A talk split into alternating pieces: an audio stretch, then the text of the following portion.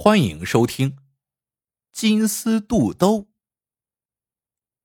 唐太宗时期，绵州有一商人，姓孙，名义兴，靠着父亲留下的家业，加上自己又肯动脑子，所以呀，生意做得很好。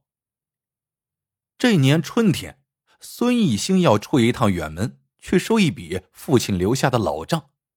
临行前，他从箱底取出一个金光闪闪的肚兜，交给新婚才半年的妻子何儿，说道：“这肚兜由万根金丝线编织而成，是我们家祖传的宝贝，今天就交给你了。我这次出门也是不得已的事情，父亲的老账散在外面，恐时间太久不妥，得去把它收回来。我不在的时候。”你白天可以和小月作伴，小月虽说是丫鬟，可她是你从小的玩伴，你们情同姐妹。晚上你一个人的时候，就把这个肚兜带在身上，就如我在你身边一样。和儿听了一脸娇羞的点了点头。第二天，孙艺兴就上路了，和儿依依不舍的把他送到院门口，一直看着他的身影消失在街角尽头。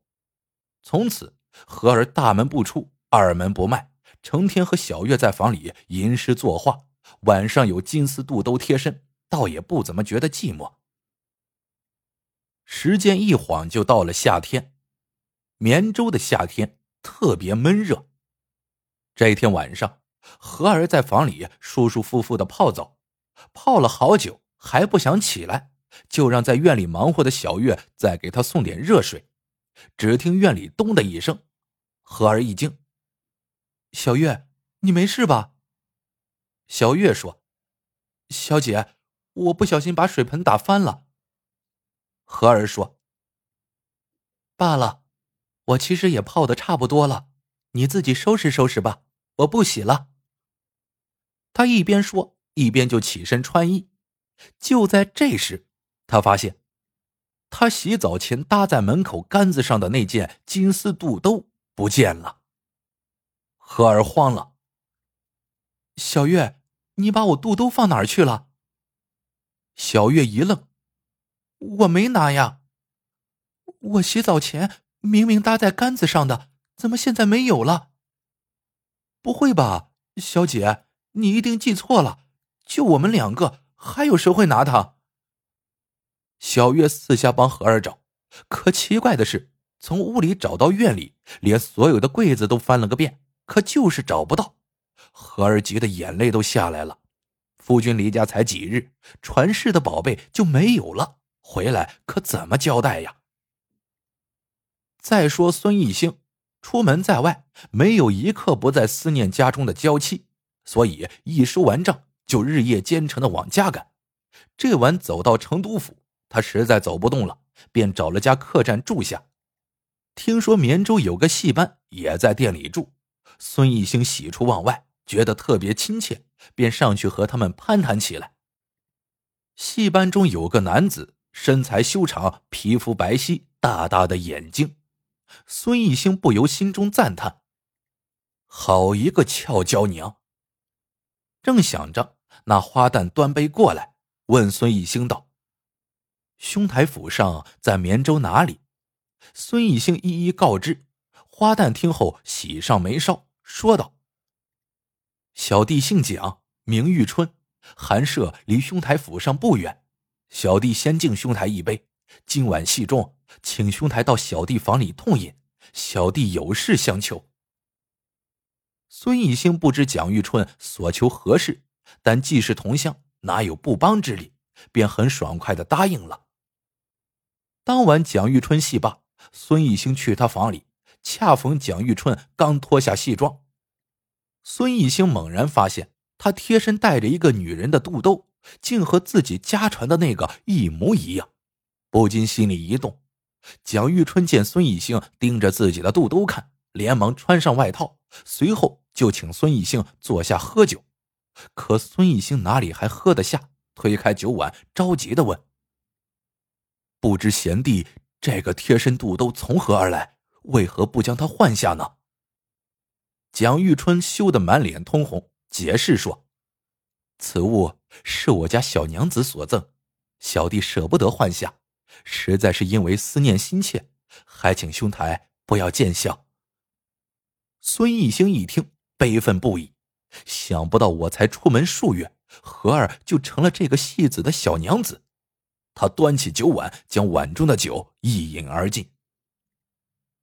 蒋玉春看他情绪不佳，以为他是赶路累的，看看天色太晚，于是起身从柜子里拿出五十两银子，交给孙艺兴，说道：“劳烦兄台将此银两带与我爹。我们戏班已出来多日，我爹在家一定牵肠挂肚，请兄台转告我爹，我在外一切安好。”孙艺兴看蒋玉春虽然可恨，但还是个孝顺之人。就勉强答应了下来，接下银子，起身回房。第二天，孙一兴继续上路，但心里却别是一番滋味。他越想越生气，越走越没劲儿。待到家推开门，和儿惊喜的迎上来，孙一兴竟粗鲁的一把将他推开。小月看小姐突然间被姑爷冷落，不知出了什么事情，就趁孙一兴上茶的当，悄悄对孙一兴说：“姑爷。”小姐天天都盼你回来呢，这下可好了。谁知孙艺兴却气冲冲的说：“怕是盼我永远不回来的好。”说完，掉头就到房里去了。何儿莫名其妙，实在不知道自己犯了什么错，想了想，便跟着孙艺兴跨进房去，他要弄个清楚。可他刚踏进门，孙艺兴就一把掀开他的衣服看。厉声问道：“咱家的宝贝呢？”和儿这才明白过来，为何夫君对自己如此冷落。其实，从孙艺兴到家的一刹那，和儿的心就提了起来。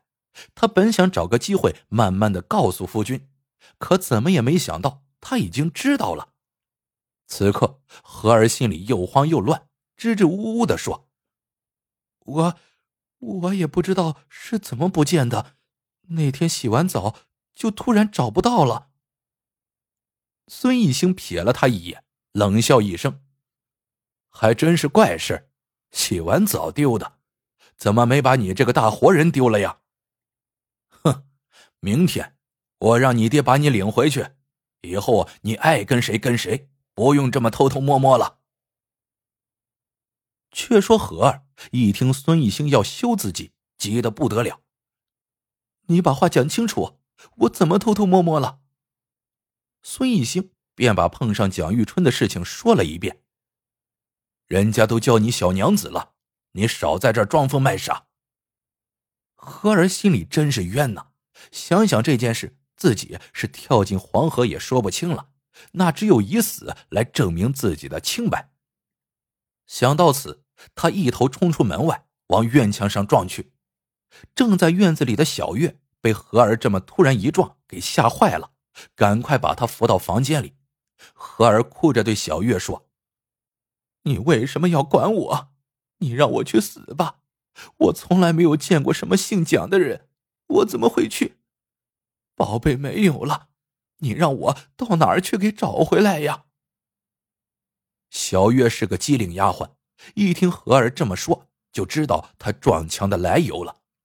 他心想：肚兜是姑爷家的传世宝贝，姑爷绝不会就此罢休。现在姑爷要休小姐，小姐蒙冤撞墙，差点丢命。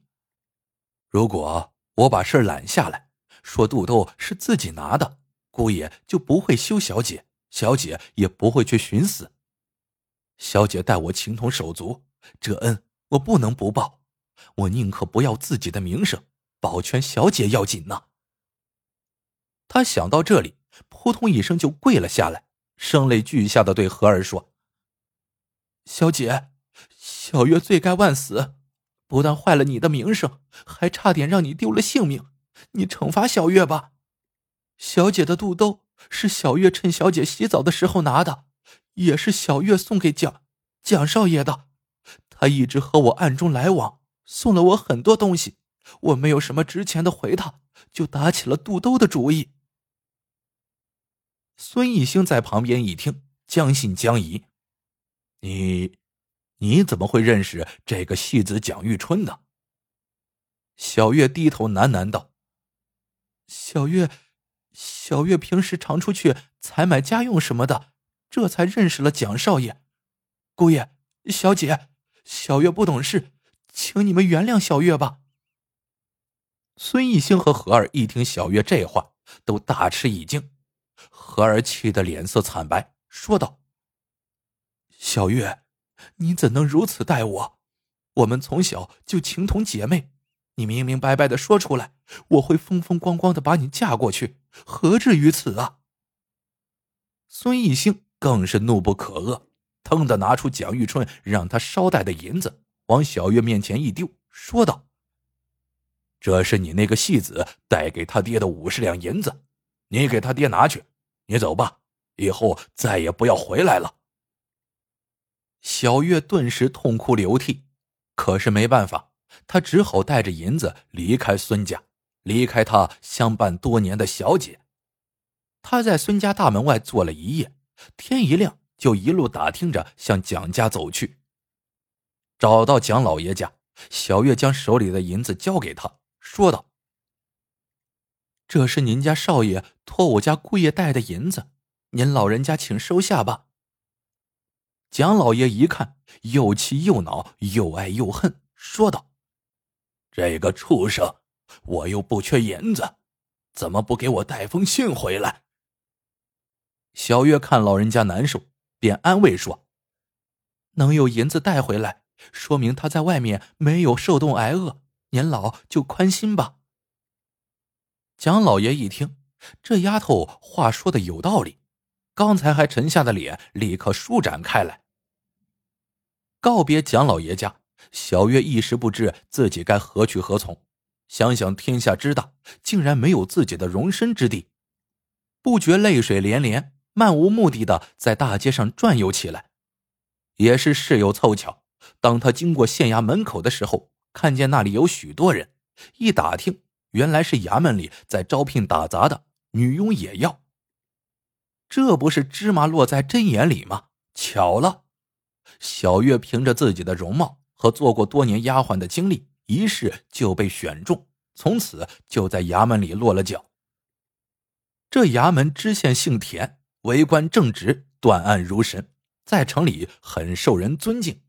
小月在衙门里坐久了，听大家说起他，个个都竖大拇指，于是留了个心眼，想让田知县亲手来破孙家肚兜这个蹊跷案。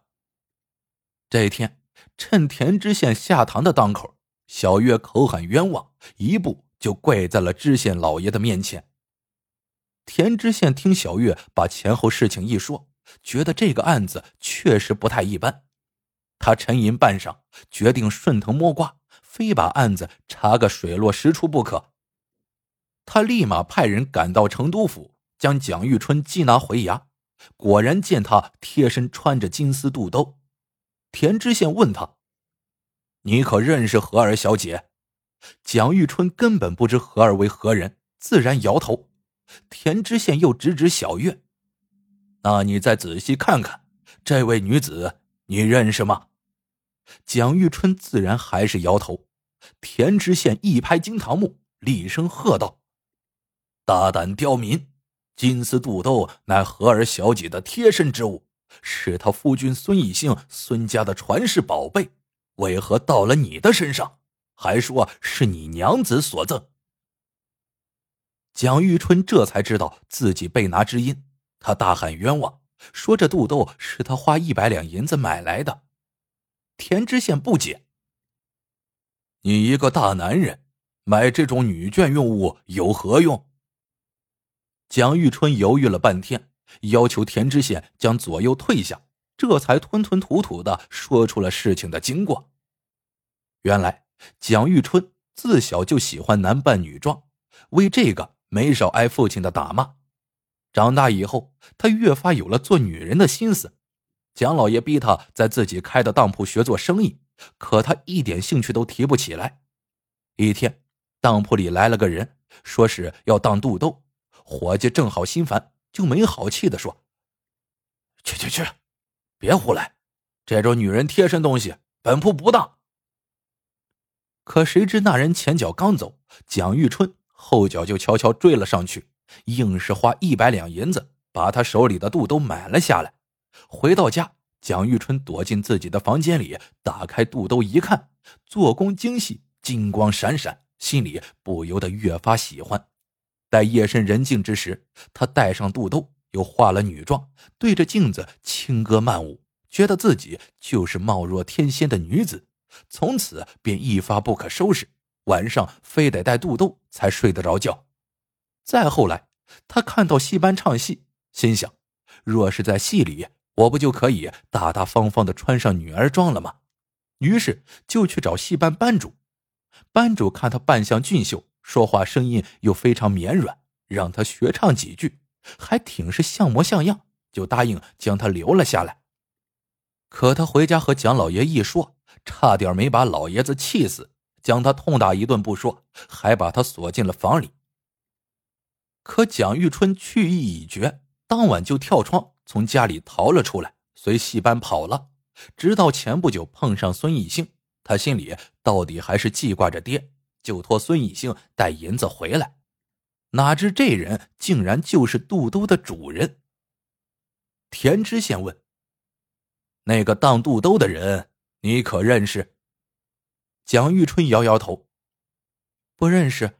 小的只记得他大约三十岁年纪，身材瘦小，穿一件黑袍。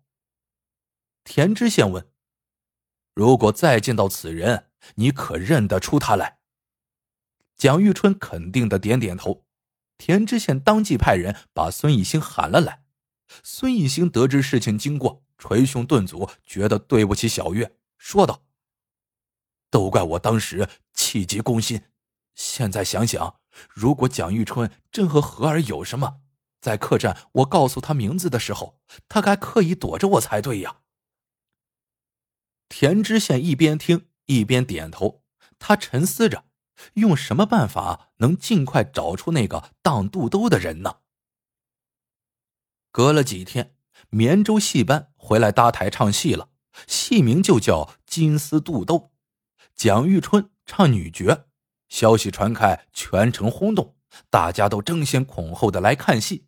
这个戏就是根据孙家传世肚兜的事写的。